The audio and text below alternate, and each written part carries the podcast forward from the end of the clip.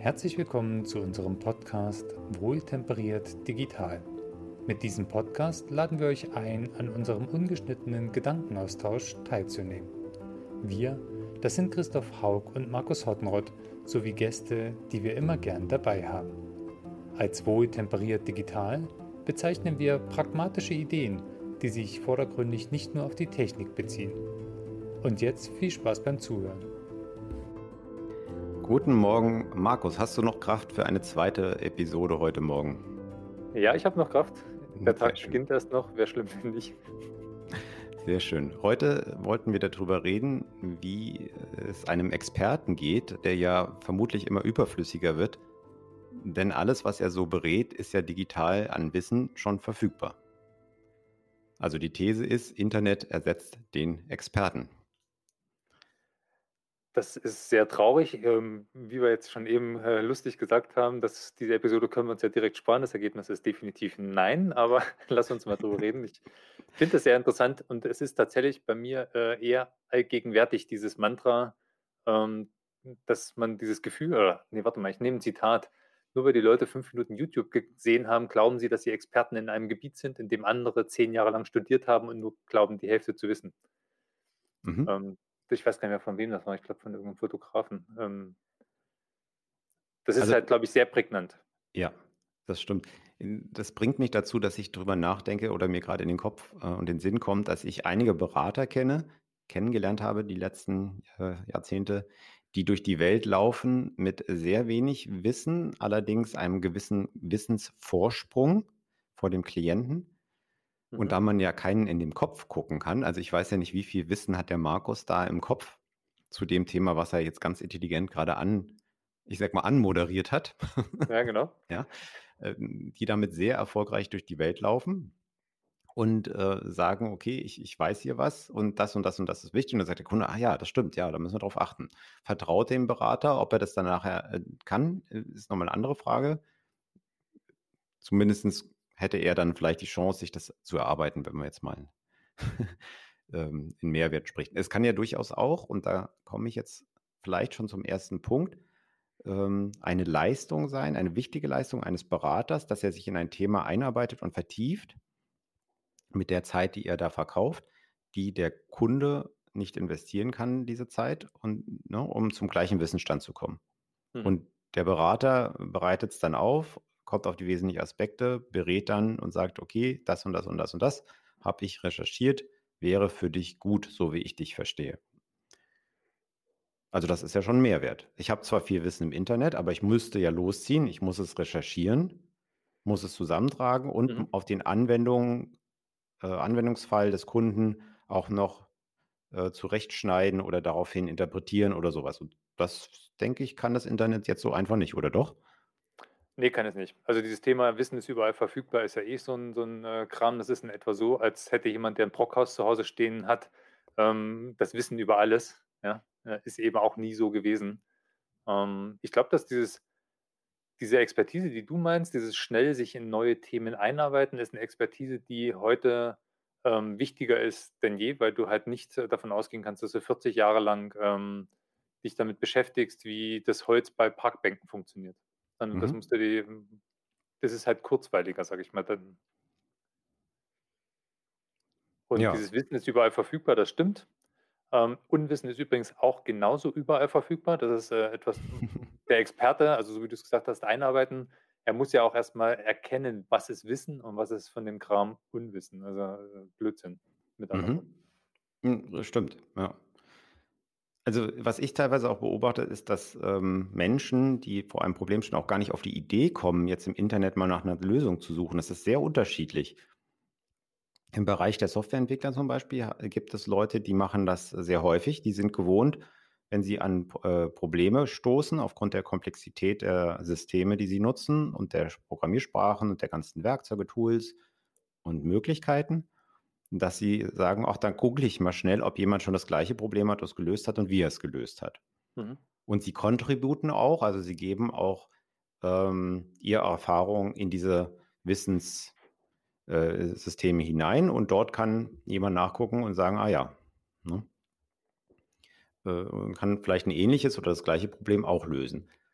also da ist es sehr viel. In anderen Bereichen äh, habe ich manchmal das Gefühl, die Leute kommen gar nicht erst auf die Idee zu suchen, obwohl das Wissen ja im Internet vielleicht vorhanden ist. Die fragen dann lieber mal jemanden, was mhm. ja auch legitim ist, ja, aber gar nicht im Netz. Und ich glaube, das ist so ein bisschen auch die Frage, äh, wie habe ich gelernt mit diesem Werkzeug, Internet, Wissen, wo du ja sagst, es ist Wissen, es ist Unwissen, Pseudowissen ähm, oder auch falsch äh, hinterlegte äh, Fakten und Ergebnisse, ja, ist alles da. Da, da brauche ich ja eine Methodenkompetenz, um damit umzugehen.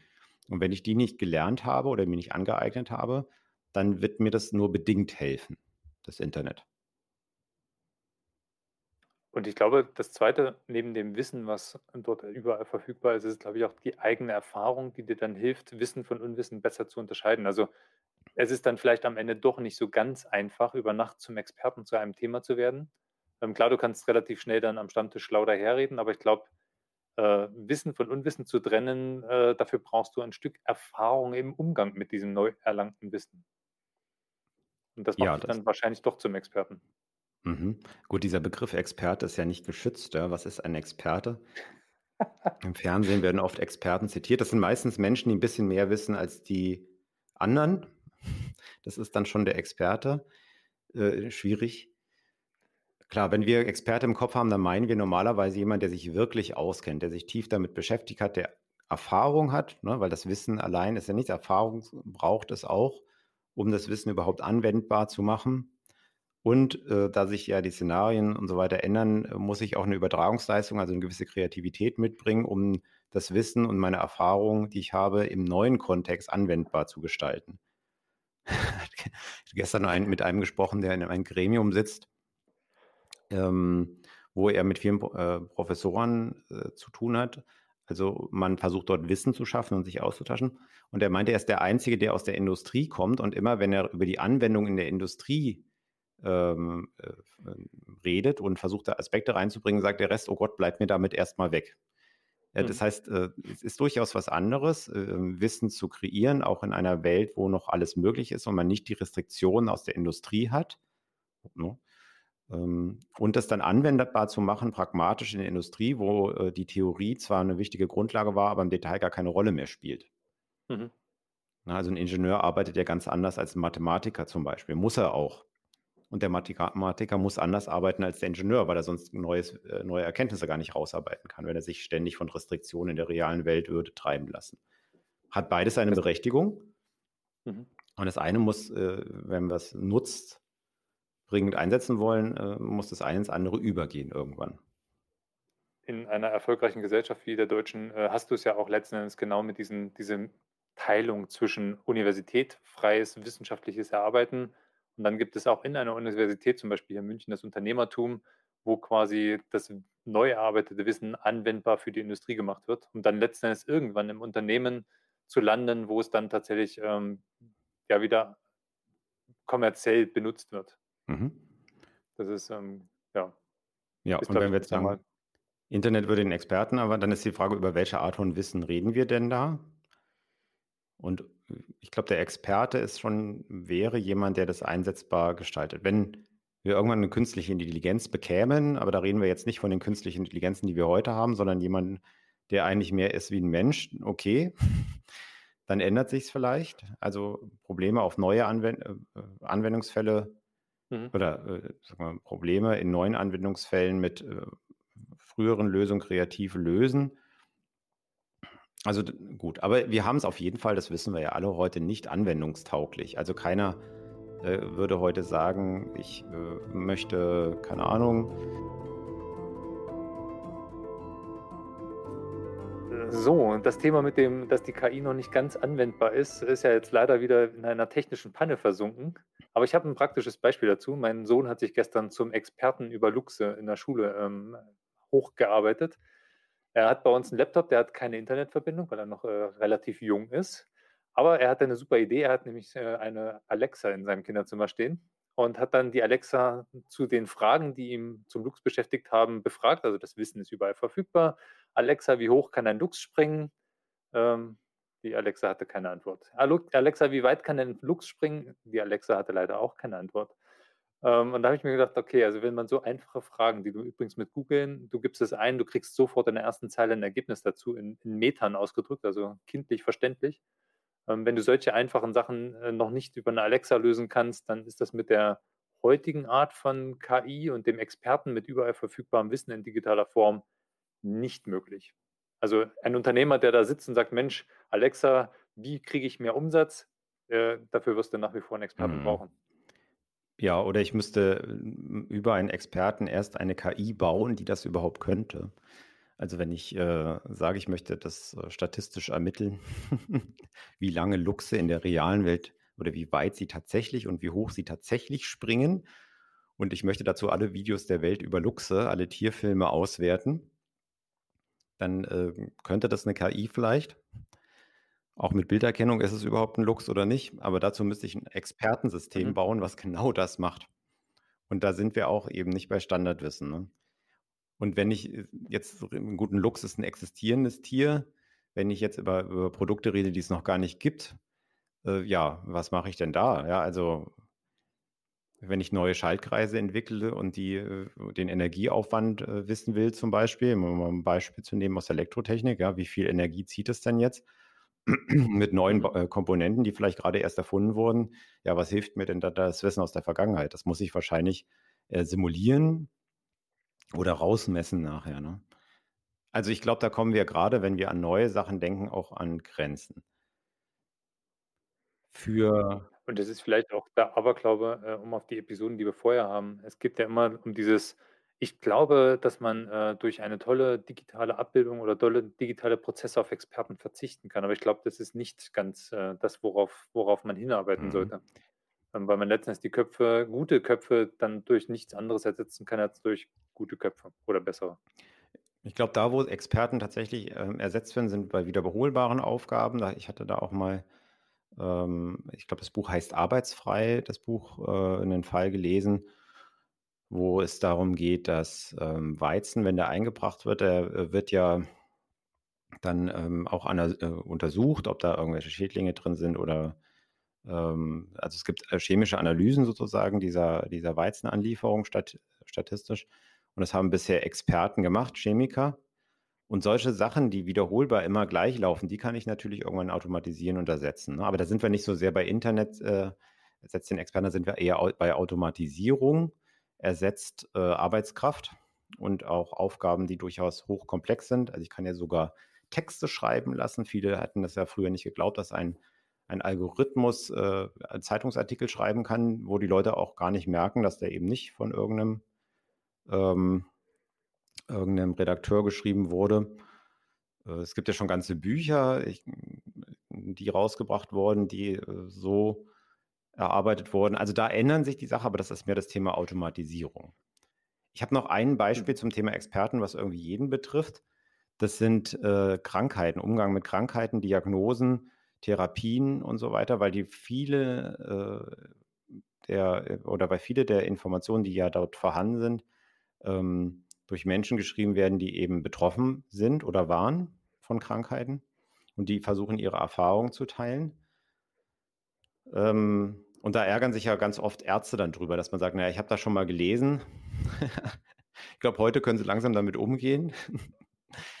ja, äh, ja, und da kommen wir nochmal, denke ich, auch in Bereiche, die ja durchaus auch gefährlich sind. Also wenn ich ähm, glaube, ich habe irgendwas, dann kann ich entweder das wirklich haben, ich habe vielleicht was ganz anderes ähm, Im Internet finde ich ja, hatten wir auch mal neulich besprochen, immer das, was mich auch bestätigt, ganz schnell. Wenn ich sage, ich habe irgendwie äh, Herzrasen äh, und glaube, dass ich einen Schlaganfall bekomme, dann werde ich wahrscheinlich in, also Fälle finden, wo ich sage, oh ja, Herzrasen hat mit Schlaganfall zu tun.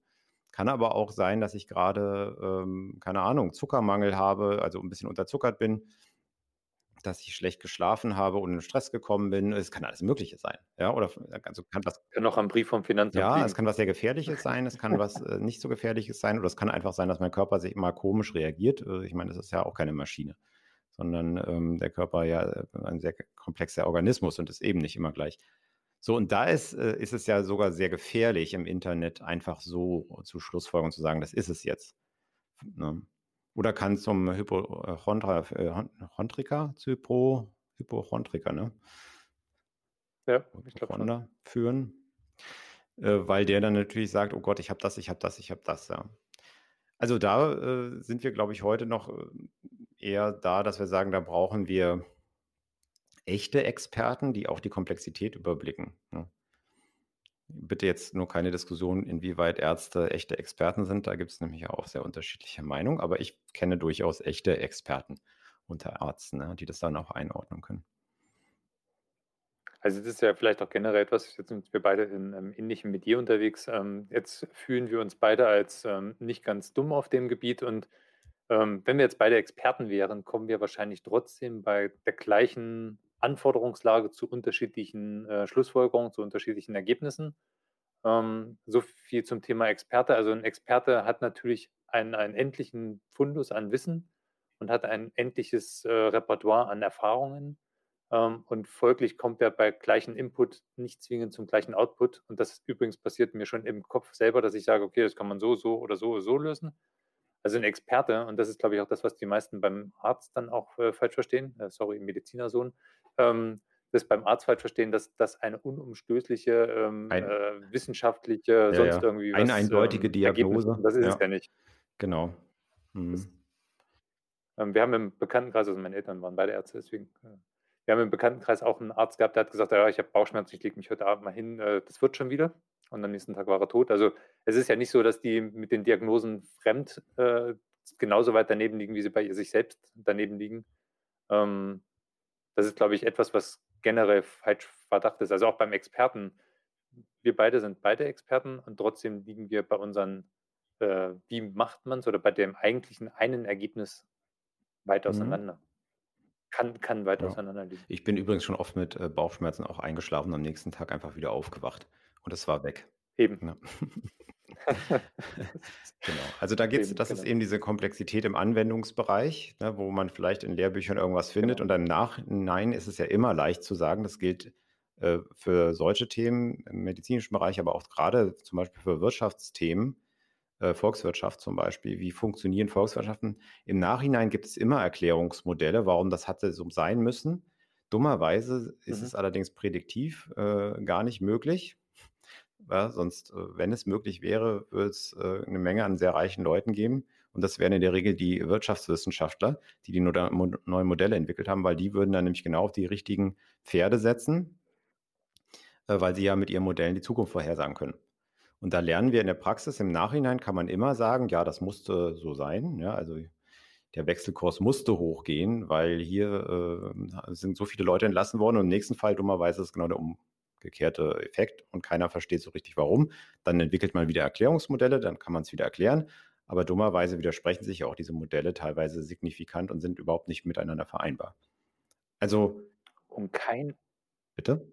Kein anderes Jahr als das Jahr 2020 hat deine These so schön belegt, weil in keinem anderen Jahr lagen die Prognosen in der Wirtschaft so weit neben der mhm. Realität wie dieses ja, also Jahr. Also ich habe da, ich habe ja auch äh, Volkswirtschaft gehabt im Studium. Da gibt es wirklich sehr, wenn man das so ein bisschen historisch interessiert ist, sehr, sehr interessant, wie unterschiedlich die Modelle sind und wie unterschiedlich ähm, die Vorkommnisse sind und wie wenig das alles miteinander passt und wie wenig es taugt, um äh, nach morgen zu denken. Ja. Ne? Also sehr spannend und nichtsdestotrotz hindert das natürlich nicht die Experten, auch in der Wirtschaft. Es gibt ja auch Expertenräte, die die Bundesregierung zum Beispiel beraten, wie man äh, wirtschaftlich richtig handelt. Ja. Nichtsdestotrotz versucht man das natürlich zu übertragen und wieder anwendbar zu machen für die Zukunft. Das ist ja auch legitim. Das, äh, so mhm. Irgendwie möchte man ja handeln. Man möchte es ja nicht einfach so laufen lassen und hoffen, alles wird gut. Das macht ja wieder auch keinen Sinn. So, und da braucht es Experten, die eben mit äh, Augenmaß äh, die Vergangenheit angucken, das auch verstehen, auch in der Lage sind, die Zusammenhänge zu verstehen. Und dann gemeinschaftlich gucken, äh, kann man daraus äh, Prognosen ableiten und eine Handlungsempfehlung für die Zukunft. Und ich denke, da hat der Experte und weiterhin seine Berechtigung und braucht es auch. Wo es ihn, glaube ich, nicht so sehr brauchen wird in der Zukunft, ist bei eben diesem, auch wenn es sehr komplex ist, äh, wiederholbaren Task. Weil da werden äh, die Automaten, die Rechner, die künstliche Intelligenz immer, immer besser und über, haben uns ja schon viel überholt, längst. Ja. Da brauchen wir ja eigentlich auch Ein keine Beispiel Experten. Dafür ist, ein Beispiel dafür ist der Schweißer, der es schafft, einen Meter lang wunderschöne Schweißnähte zu ziehen. Dafür haben wir einen Roboter, der das äh, genau. Genau, und vorher war der Experte, der wusste genau, wie er das machen musste. Genau. Ähm, so, das äh, wird ersetzt. Und vielleicht geht es uns irgendwann auch so, wie du und ich mit unserem Wissen, dass wir auch irgendwann ersetzt werden können. Ich sehe es momentan noch nicht. Also es wird zumindest noch ein bisschen dauern. Ich versuche mal eine Zusammenfassung äh, für diese Episode, die wir ja bewusst etwas kürzer halten wollten. Ähm, ein Experte ist das, wenn Wissen und Erfahrung gut zusammenkommen. Wissen allein ist nicht viel wert ohne diese angewendete Erfahrung daraus. Ähm, Wissen anzuwenden ist diese eigentliche Herausforderung, äh, die einen Experten zu dem macht, was er ist. Und ähm, dann letztendlich auch noch dieses Wissen und die Anwendung, um es in neuen Themenfeldern wieder einzubringen als dann neu kombiniertes Wissen, ist, glaube ich, ein, ein Riesenthema. Und der Experte an sich ist, glaube ich, nicht ausgestorben, er verändert sich auch nicht. Und ein Experte rein vom Wortstamm her ist ja jemand, der eine Situation begutachten kann, um daraus Rückschlüsse zu ziehen. Und an dieser Stelle ist, glaube ich, der Experte ganz einfach derjenige, der auf seinem Wissen aufbauend äh, eine neue Situation beurteilen kann und daraus Schlüsse zu ziehen. Genau, ich möchte noch einen letzten Aspekt ergänzen, den wir nicht diskutiert haben, den ich aber für sehr wichtig halte. Wissen ist ja auch nicht nur was Sachliches, sondern es hat ja auch viel mit Interaktion im zwischenmenschlichen Bereich zu tun. Und ein guter Experte berücksichtigt auch die Interaktion, die persönlichen Bedürfnisse der Handelnden, der Akteure und kann auch das wieder mit dem Sachwissen kombinieren. Und diese Kompetenz, die haben wir noch lange nicht im Bereich der Automaten und künstlichen Intelligenz. Und da sind wir auch gut aufgestellt. Sehr schön. Dann würde ich, würde ich sagen, ich bedanke mich für diese äh, wunderschöne Episode. Ich auch. Und freue mich auf die nächste. Einen schönen Tag wünsche ich dir noch. Mach's gut, Markus. Ja, ciao. ciao. Vielen Dank, dass Sie uns zugehört haben. Alle Informationen zur Episode finden Sie in den Show Notes. Wir freuen uns, wenn Sie einen Kommentar oder Like da lassen, um uns zu unterstützen. Gern können Sie diesen Podcast auch abonnieren. Bei Fragen zum Inhalt oder wenn Sie selbst mit dabei sein möchten, dann melden Sie sich einfach bei uns. Bis zum nächsten Mal, Christoph und Markus.